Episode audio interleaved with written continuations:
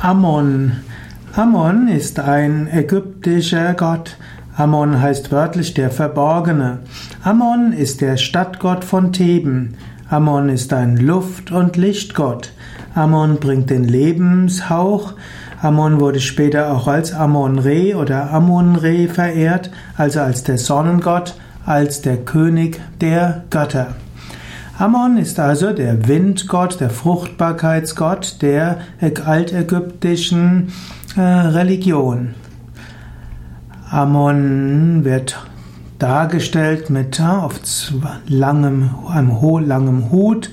Ammon ist seit dem Alten Reich belegt. Er wurde in der 11. Dynastie insbesondere verehrt in Theben hm, und äh, so gab es eine große Verehrung von Ammon immer wieder.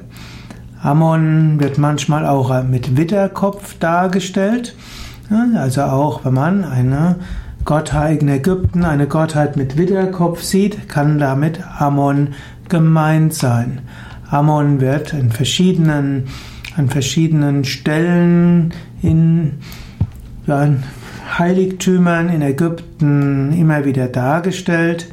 Ammon ist also ein wichtiger hm, Gott, der nicht nur in Ägypten wichtig war, sondern die Griechen haben Ammon identifiziert mit Zeus, die Römer später mit Jupiter.